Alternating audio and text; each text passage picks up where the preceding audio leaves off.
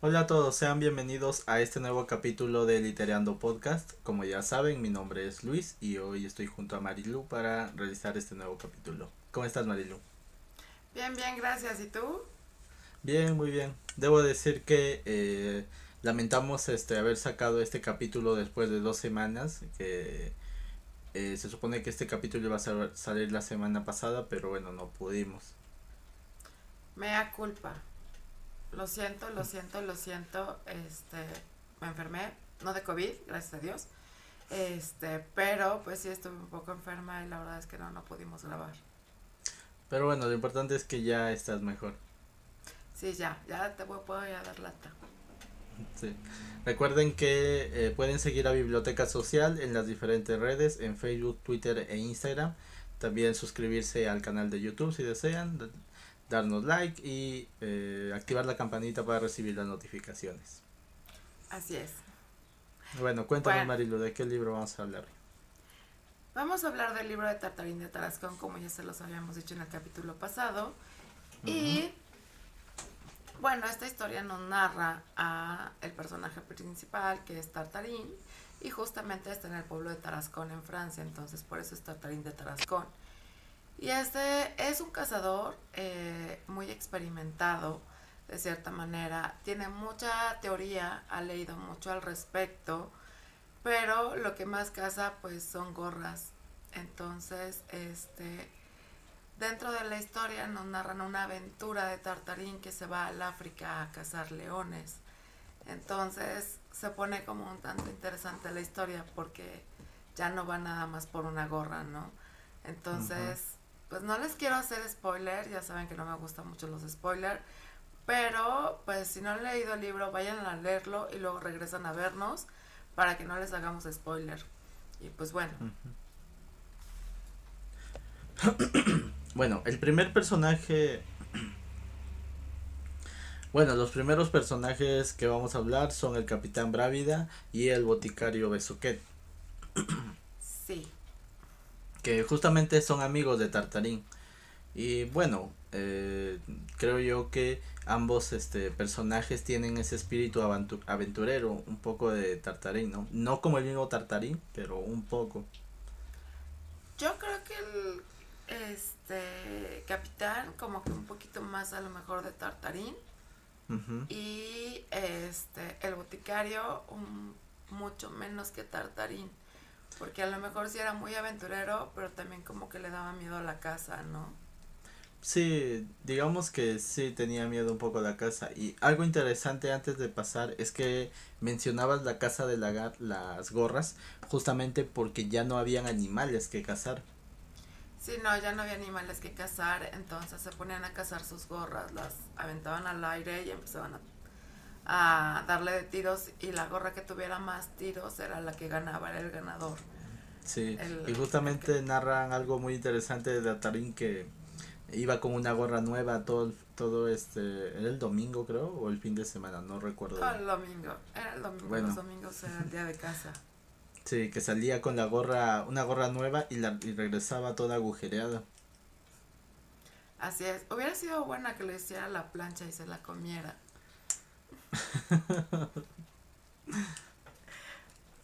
bueno, el siguiente personaje es Gregory, el príncipe de Montenegro, y Vaya, la cual resultó ser este, esposa de Tartarín.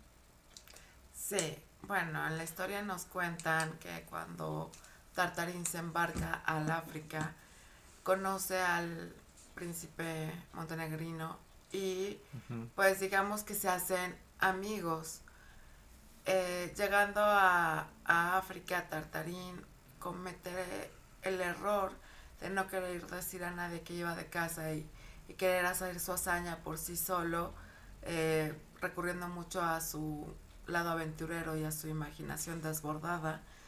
Y conoce a una chica de la cual se queda enamoradísimo y le cuenta al conde de, de Montenegro que al conde, perdón. Y entonces le cuenta al príncipe que este que conoció a una chica pero que no sabía quién era y el príncipe lo engaña y se este y le presenta a esta chica ya como si fuera la chica que Tartarín este había conocido y pues bueno se casa con ella y, y es engañado no Claro, es algo muy interesante cómo lo narran, porque justamente Tartarín se enamora de esta chica y el príncipe montenegrino le dice, pues la manera para poder este cortejarla es comprándole cosas a su hermano y que él dé autorización para que salga contigo, le dice eso a Tartarín. Aunque no lo describe como tal en la novela, eh, da a entender que todos tenían como que un convenio para engañar a las personas, en este caso a Tartarín. Así es, parece ser que sí tenían como ese convenio de, de engañar, de, de mentir y sacar un provecho de esto, ¿no? Y es como, pues ellos sacan un provecho. Porque pues, al final de cuentas, no sé cuántas pipas se supone que le compraron al hermano. Mm, creo que no dice cuántas, si no me equivoco, pero sé que este sí decía en el libro que Tatarín le da una gran cantidad de dinero justamente para eso, para que le compre el hermano y le dé autorización. Pero claro, o sea, si, si te pones a pensarlo en realidad, eh, parece una coalición entre el príncipe montenegrino, este Vaya, y el hermano incluso, para estafarlo. Sí, obviamente, obviamente, desde el principio que, que yo vi eso, yo dije, uh, ya fue. ya hasta aquí llegó el pobre hombre, ¿no? O sea, si nos remontamos un poco al pasado, digamos que sí era común ver eso. O sea, era que ya sea llevaras animales o llevaras este algún objeto de valor o mismo dinero para ya sea casarte o cortejar a la que quieres que sea tu esposa, ¿no? Pero claro, una cosa es eso y otra cosa es eh, la estafa, ¿no? El engaño. Exacto. Mira, lo hemos dicho muchas veces, ¿no? Cada quien eh, busca la manera de conseguir su papa, pero hay formas correctas y hay formas incorrectas. Entonces, bueno, esta era una forma bastante incorrecta porque pues están haciendo un fraude a final de cuentas. Entonces, pues, digamos que si nos vamos por el lado moral, pues sí, estaban bastante mal, ¿no? O sea, sí. ¿qué les pasa? Además de eso, eh, algo también interesante es cómo le dicen a Tartarín que vaya no hablaba este francés. Pero luego resulta que sí. Porque la encuentra. la encuentra con este con el capitán del bar con el que había ido a África. Así es, es correcto, se le encuentra con el capitán y le está cantando justamente en francés, ¿no? Entonces fue así de, pero el capitán ya le había dicho que ella hablaba muy bien el francés y que lo estaban engañando. Pero no le quiso creer. Claro, pero él no lo quiso creer y dijo, no, se está equivocando de persona. Y le dijo el capitán, pues bueno, no puedo hacer nada más. Entonces pues sí, o sea, no hay más yo creo que, el capitán vio ahí una oportunidad y pues se metió con la chica. Yo creo que sí. Pero bueno, ya este vamos a entrar al personaje principal. Eh, debo decir que no estamos hablando de muchos personajes porque en realidad tiene bastantes personajes este libro, demasiados. Entonces ahora estamos hablando de los resaltantes, ya los amigos por parte de Tartarín que son los que lo alientan a tener las aventuras y bueno el príncipe Georgie que bueno al final fue lo estafó junto, junto con Vaya, ¿no? Creo que son los más resaltantes que podríamos hablar ahora. Es correcto. Y bueno, el personaje principal, obviamente Tartarín, es un muy buen personaje, debo decirlo. Es un personaje genial. Es, eh, debo decir que es uno de los personajes que más me ha fascinado en los últimos tiempos. Estoy de acuerdo, eh, estoy de acuerdo. La verdad es que la similitud que hacen con Don Quijote y Sancho Panza en un solo personaje es genial, genial, genial. Porque tiene el espíritu aventurero de Don Quijote, pero también tiene el cuerpo bonachón de Sancho Panza. Y pues también esa parte de, no, yo no voy, no, yo no lo hago. Bueno, esa parte de la descripción debo decir que se me hizo muy fascinante porque el escritor por un lado dice tenemos aquí eh, al espíritu aventurero de, del Quijote pero también tenemos el cuerpo de Sancho Panza. Entonces quién puede predominar sobre el otro y creo que es es una forma de del escritor a darnos una lección a los lectores sobre a qué le damos más importancia o a qué le damos más relevancia con un personaje con un solo personaje mejor dicho bien construido Así es, es correcto. ¿Sabes? Una de las cosas que me encantó, cómo lo narran cuando se sube a, ay, no me acuerdo si fue al camello o fue al burro, que hace cuenta que están describiendo justamente a Sancho Panza, ¿no? Su pancita y, y, todo, y sus manos en la panza. No sé, bueno, fue una de las descripciones que más me encantaron y que más me hicieron reír. La verdad es que es un libro que, que hace reír demasiado, o sea Sí, tiene mucha sátira, mucha comedia. Sí, demasiada sátira, la verdad es que es genial, genial, genial, genial, me encantó. Este, es que, ¿cómo decirlo? O sea, tiene tanto, este, que ofrecer, pero de una manera tan sencilla y corta que, que realmente lo hace un libro espléndido, ¿no? Y como ya, ya lo mencionó, hacen mucha referencia al Quijote. Y si al Quijote mucha referencia. de sátira, de enseñanzas, de aventuras y locuras, este libro también. Pero bueno, digamos que es la versión corta, la versión resumida. Tan es así que los dos personajes principales del Quijote los tenemos en uno solo, que es Tartarín. Justamente. Y algo también que se me hizo muy, interesante es la descripción que hacen al inicio de Tartarín. No solamente como ese personaje que se ve este dualizado por estas dos personalidades, sino también por todo lo que lo rodea. O sea, en, en, un principio vemos una casa la cual está llena de armamento. Y claro, nos imaginamos que tal vez, aunque no lo dice en el libro, puede que en sus años este más jóvenes haya sido un militar o puede que haya sido un amante de las armas. Pero... Yo creo que era un amante de las armas y además coleccionista. Mm, sí, puede ser. Pero claro, o sea, vemos también esa parte en la que, si bien es cierto, digamos que en el aspecto físico tiene un parecido a Sancho Panza, está rodeado un poco del, del peligro, tal vez por así decirlo, de las armas. Y es un poco eso lo que le pasa a Sancho en el Quijote al verse este al verse en las aventuras del Quijote se ve un poco este rodeado de todo lo que le pase a él también.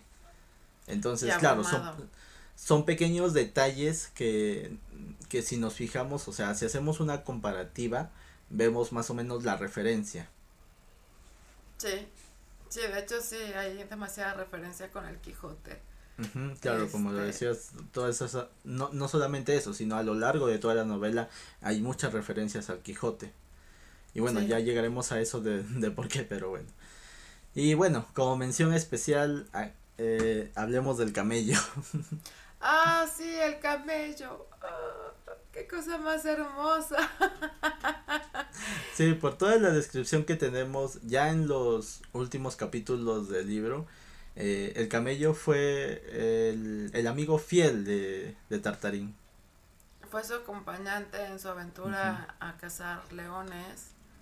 Y bueno, el, camello era súper fiel a, Tartarín y él se quería deshacer de, del camello.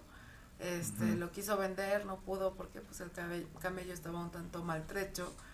Pero este lo quiso abandonar y el camello no se dejó eh, fue tras Tartarín, tan es así que llegó este el camello a Francia, ¿no? Sí, llegó este a Marsella. Pero eh, lo interesante es que también, eh, por un lado, Tartarín se quería deshacer de él porque representaba justamente todo lo mal que le había ido en África. bueno, en Argel, donde estuvo. Ajá, en Argel.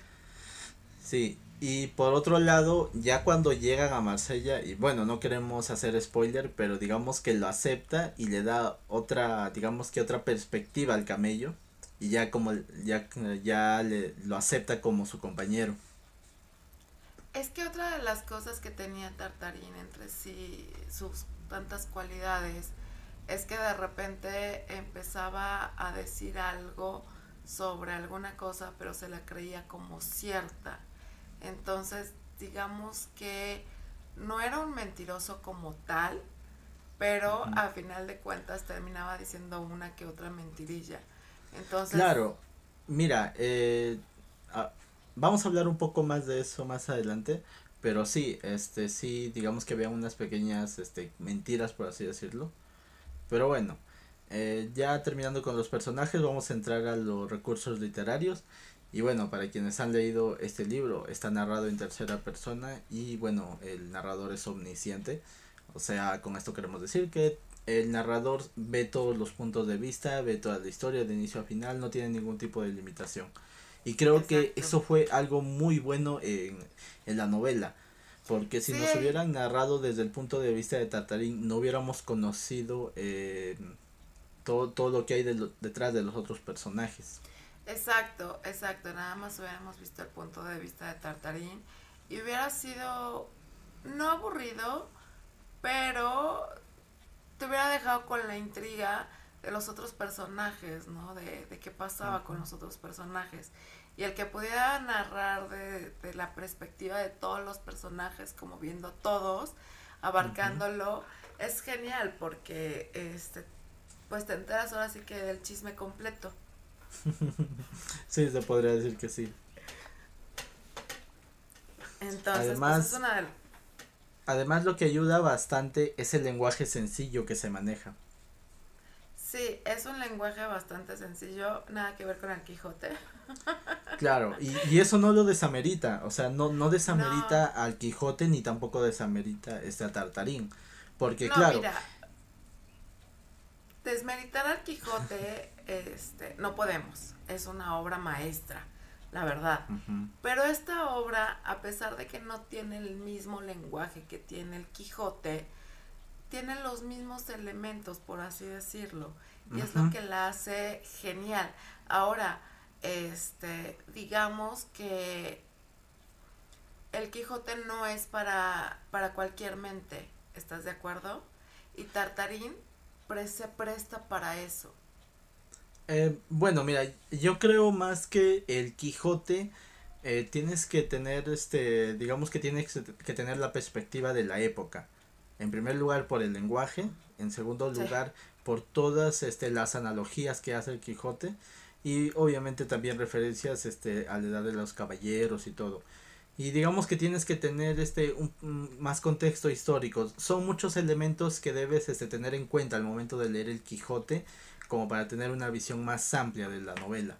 Pero en cambio pues Tartarín al ser una sátira llevada un poco más allá que el Quijote no no creo que necesites todos los elementos.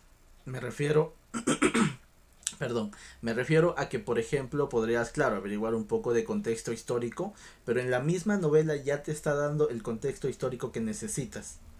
Sí, es correcto, eso es correcto, entonces es como un tanto más fácil de digerir que, el Quijote.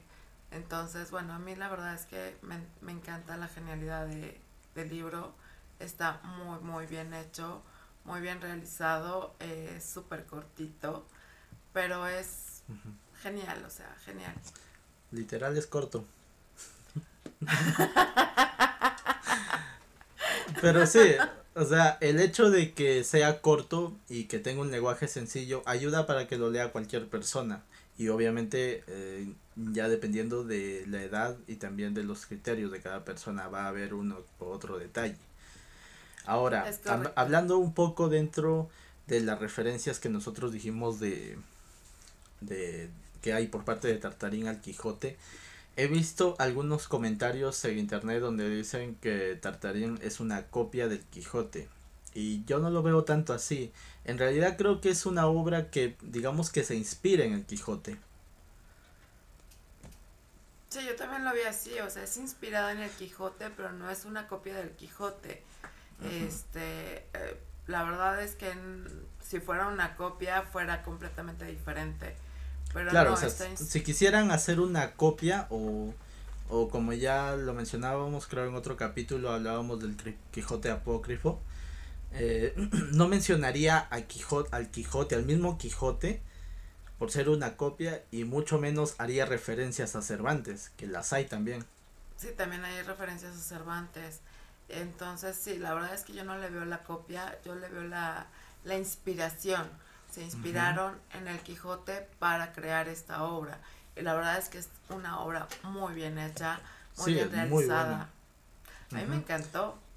Desde el mismo Quijote apócrifo hasta, eh, digamos que las novelas actuales que se inspira en el Quijote, vemos que obviamente cada quien tiene una forma de hacerlo, ¿no? Hay algunos que los eh, hacen estas referencias o ya quieras decirlo, estos libros inspirados bien y hay otros que no los hacen tan bien. Pero bueno, el detalle es que es algo que por ejemplo nosotros hablábamos el otro día que no, que realmente el arte se inspira en el arte y en la realidad. Son dos fuentes que conviven y que al mismo tiempo pueden ir separadas. Es correcto. Ahora, una de las cosas, yo siento que la influencia siempre va a estar ahí, ¿no? Y creo que todos estamos de, alguna manera influenciados, este, dependiendo la cuestión en, en, que estemos viviendo pero todos tenemos cierta influencia, ¿no? Entonces creo que aquí Tartarín tiene la influencia de El Quijote, más no es una copia de... Más no es una copia, exacto. Además, otra cosa, el mismo Cervantes incluso se inspiró desde de novelas de caballería para crear El Quijote. Y yo me imagino que aquellos escritores que, que escribían novelas de caballería se inspiraron de caballeros de verdad y así. Y la línea continúa. Y podríamos llegar hasta los orígenes de la humanidad, realmente. Entonces, eh, creo yo que hablar de copias o hablar este de inspiración e incluso hablar de temas de derechos de autor es muy complejo porque el arte, como yo siempre mantengo eso, que el arte se inspira en la realidad y en el arte. Exacto. No, y además las historias siempre están, más bien las ideas están en el aire, ¿no? Y es para quien las pesque. Entonces, Exacto todos pueden pescar una misma historia y no quiere decir que se estén copiando. Exacto. Ahora, bueno, ya depende si la hacen bien o si la hacen mal. Pero bueno, eso ya es un tema aparte. Bueno, ya adentrándonos a los temas principales, o bueno, algunos de los temas, porque en realidad hay muchos temas que son tocados en esta novela, pero no nos da el tiempo para hablar de todos. Y bueno, en primer lugar, me gustaría un poco hablar de la búsqueda de la aventura que tiene Tartarín. Bueno, para no tener este que, que hacer spoiler, vamos a hablar un poco de manera general. Eh, vamos a empezar con que el libro nos muestra a Tartarín eh, viviendo en un pueblo en el cual no suceden muchas cosas que él podría considerar aventuras. Y es algo muy gracioso porque él eh, en el libro nos narra que en su pueblo en Tarascon, él iba por las calles, por ejemplo, que, que había poca luz o que estaban desoladas, ya sea de noche, ya sea muy tarde. ¿Para qué? Para ver si se encontraba con maleantes, con ladrones o alguna persona que podríamos considerar mala y que él le haga frente. Es correcto. Ay, no pude evitar reírme y acordarme de la escena del barco. Lo siento. Ya vamos a llegar a eso. Sí. Pero sí, este, digamos que Tartarín, ese espíritu aventurero, siempre andaba buscando algún maleante al cual enfrentar. Y es algo muy cómico y muy chistoso. Sí. Porque además, este, además de las escenas, este, que podríamos decir que son graciosas que nos muestran ahí, digamos que vemos a un hombre que es muy arriesgado, la verdad. Sí, le, le gusta el riesgo, le gusta correr riesgos, le gusta, yo supongo que sentir también la adrenalina, ¿no? Hay unos que son como adictos a, a, la adrenalina y supongo que Tartarín era un tanto así, ¿no? Porque busca el peligro, busca el riesgo, busca esa aventura, este, y no le importa, ¿no? Ponerse en riesgo, este, y junta a la gente, ahí vienen, ahí vienen, ¿quién es nadie? Sí, es, es algo muy, muy gracioso porque en el libro se dice que Tartarín esperaba la llegada de ellos, Y yo me preguntaba quiénes eran ellos. Y ya más adelante te dice que ellos representan a cualquier persona que le haga frente a él, pero que para él sea una aventura. Pero bueno, a ver Marilu, cuéntanos la historia del barco. Bueno, como los venía diciendo, este Tartarín va en barco, está todo mareado y se la pasa en su camarote, encerrado, porque pues no, no aguanta el, el vaivén, ¿no? De, de las olas. el movimiento del barco. El movimiento del, del, barco. Y pues ve que todos están sonriendo y todo, pero después del tercer día como que se le empieza a pasar y sale, digamos que, ahora sí a cubierta, ¿no? Y este está en, en la cubierta y embarca, bueno, digamos que llega el barco a Argel y empiezan a subir, este, pues ahora sí que las personas que se encargan de los equipajes, ¿no? Entonces cuando los ve subir, él cree que son unos piratas y va armado hasta los dientes y le dice al capitán, aliste a sus hombres que nos están abordando. y el otro así de quiénes o qué. Los piratas, ¿cuáles piratas? Aquí no hay piratas. Y esos que están ahí, ¿qué son? Y le dijo, no, pues son los que se encargan de su equipaje. Este, sígalos y ellos les puede, le pueden ofrecer este un hotel o hospedaje o, o este guiarlo por, por la ciudad, pero él ya estaba muy preparado para, para combatir a los piratas, pero no, no eran piratas. la verdad. eso, es algo, eso es algo muy gracioso porque eh, digamos que cuando cuando este Tartarín sale de Francia eh, rumbo a Argel él se viste completamente como, como turco, ¿no? O al menos lo que él tenía la, como percepción de, que se vestían los turcos. Es correcto, y pues llega a, a Puerto y nada que ver. Exacto. Además, este, como ya lo mencionas, él iba bien armado porque él iba a la casa de un león. Sí, él iba a la casa de un león, entonces él creía que había leones por todos lados. Entonces, bueno, pues, Ajá. Y esto, esto precede con el hecho de que él estando en su, en su pueblo, en Tarascón, eh, digamos que ve la llegada de un circo y en este circo había un león de Atlas. Entonces él averiguando decide ir a justamente a Argela a cazar este, a un león de Atlas. Y claro, suceden todas estas aventuras como la contaste también del, del barco que realmente es una aventura muy buena, muy graciosa. Muy chistosa. Muy, chistosa. Pero también ya adentrándonos un poco a lo que dije, eh, algo también este que nos hace un poco reflexionar es justamente el, el imperialismo. Es correcto. también este el colonialismo, ¿no?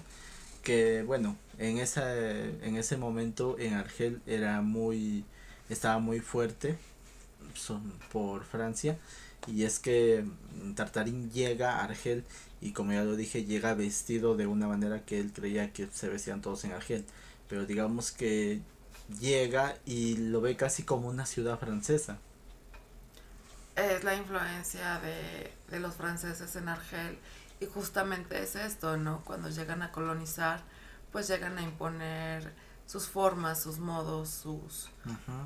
Hasta la su forma de vida. Sí, la arquitectura, este, la forma de hablar, la forma de vestir, este, en las artes también influye mucho, en el estudio, en la historia, en todo, ¿no?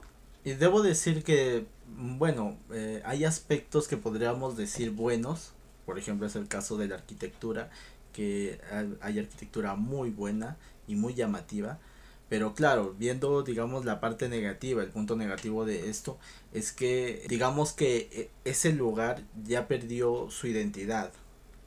Ya no tiene este, las costumbres o la identidad que tenía antes de la llegada, ya sea de franceses, este, italianos, europeos en general, Argel. Ya no mantiene del todo esa identidad. Y claro, es, es algo que incluso se ve hasta hoy. Sí, Sí, y bueno, todos los que hemos sido conquistados, pues supongo que lo hemos vivido o lo hemos visto. Claro, por ejemplo también este en nuestros respectivos países. O sea, por ejemplo, aquí este en Perú eh, se dio mucha migración asiática, también hubo migración de este por parte de italianos. Entonces, digamos que todo eso, claro, influye ya este en la sociedad actual. Pero también digamos que se ha, se ha creado este digamos que una corriente, no sé por así decirlo, los cuales este un tanto desprecian a aquellos este peruanos migrantes. Eso no está bien. Sí, o sea, me refiero a aquellos este que son de la sierra y llegan ya sea a ciudades más grandes o a la capital, a Lima, en donde este digamos que buscan una oportunidad, pero claro, se, se les digamos que se las niegan, ya sea por su vestimenta, por cómo hablan o cosas así. Y claro, esa es la parte negativa de todo, de todo este, de todo este, esta combinación de, de diferentes culturas, ¿no? Sí, de hecho aquí también pasa, o sea, la gente que viene de provincia, este, no es muy bien recibida, ¿no? Y sí, es, eh, digamos, tema de burlas y, y de discriminación pero pues discriminarse este uno mismo con alguien de su mismo país está mal, o sea, si de por sí, si viene un extranjero aquí y lo discriminas está mal, pues discriminar a tu propia gente todavía está aún peor, ¿no? Sí, bueno, obviamente con la situación actual y sobre todo en Estados Unidos, lo que sucedió con George Floyd, o sea, todo eso es consecuencia de la, del racismo, de la discriminación. Pero bueno, creo que yo que no es el momento para hablar de, ese tema. Sin embargo, creo que eh, este, esta parte del libro nos lleva a esa reflexión. Pero bueno, eso es en el aspecto del colonialismo, ¿no? Y es que, claro, o sea, siendo sinceros, incluso hoy en día tenemos influencia de otras potencias. Sí, es correcto eso. Eh, tenemos influencia de todos lados, ¿no? Y pues realmente si, si nos ponemos a ver cómo hemos sido influenciados, eh, de cierta manera estamos influenciados por todo mundo. O sea, todo mundo está influenciado por todo mundo. Entonces, realmente, eh, si vamos a hablar de, de racismo, eh, que la verdad yo es un tema que prefiero no tocar porque es muy delicado, siendo sincera, y tengo mis propias ideas y muchas veces hay quienes no confiesan con ellas. Entonces procuro guardármelas para mí, la verdad. Pero en este caso, este, digamos que vemos eso, ¿no? Eh, el querer eh, ser como, o sea, lo que quiere hacer Tartarina aquí es llegar a ser como ellos son, para no diferenciarse, ¿no? Pero cuando llega, pues es el único que está vestido así realmente termina siendo diferenciado, ¿no? Exacto. Digamos que ya él creía que se iba a sentir este como como en, como perteneciente a ese lugar por ir vestido así pero no ya ya es este otra forma de pensar que incluso lo lo miran mal es correcto o sea él quería eh, ser parte de este, un inclusive y termina siendo un excluido, ¿no? Exacto. Pero bueno, esperemos que esto nos ayude a reflexionar, revalorizar este nuestros orígenes aquí en Latinoamérica, que como decía una frase, no sé si utilizada también en México, pero aquí decimos que el que no tiene de inga tiene de mandinga. Este, no, no la había escuchado por aquí. Pero bueno, eso, eso es una, eso es una frase que dice que somos una mezcla de, de razas aquí en Latinoamérica. exacto, exacto, es una mezcolanza bien y bonita, este, hay de todo. Y pues como tú lo mencionaste, ¿no? Este, lo que más abunda pues es los orientales. Aquí hay muchísimo oriental, hay muchísimas colonias de orientales este, también hay italianos, hay alemanes, hay franceses, hay rusos, hay norteamericanos, cubanos, eh, peruanos, este, nicaragüenses, hay de todos lados. Entonces, pues realmente somos una mezcla de todos. Entonces, sentirse más o menos por ser diferente, no, no somos diferentes, o sea, tenemos que entender que todos somos parte de y que todos ya nos mezclamos, o sea, hay mezcolanza bien y bonita y realmente somos un batido de humanos. Sí, pero bueno, esperamos, como ya lo dije, revalorizar este, nuestros orígenes. Y bueno, ya con esto acabamos los temas, eh, como dijimos algunos. Pero bueno, esperamos que puedan leer el libro también para que se diviertan. ¿Se pueden conseguir uno así? sí, creo que voy a ir a buscar el mío. Mm, en alguna feria de libro debe de haber. Cuando sí, haya, creo que sí. Pero no hay feria de libro. bueno, bueno, entonces esto ha sido todo eh, por este libro y bueno, vamos a ver cuál es el siguiente libro.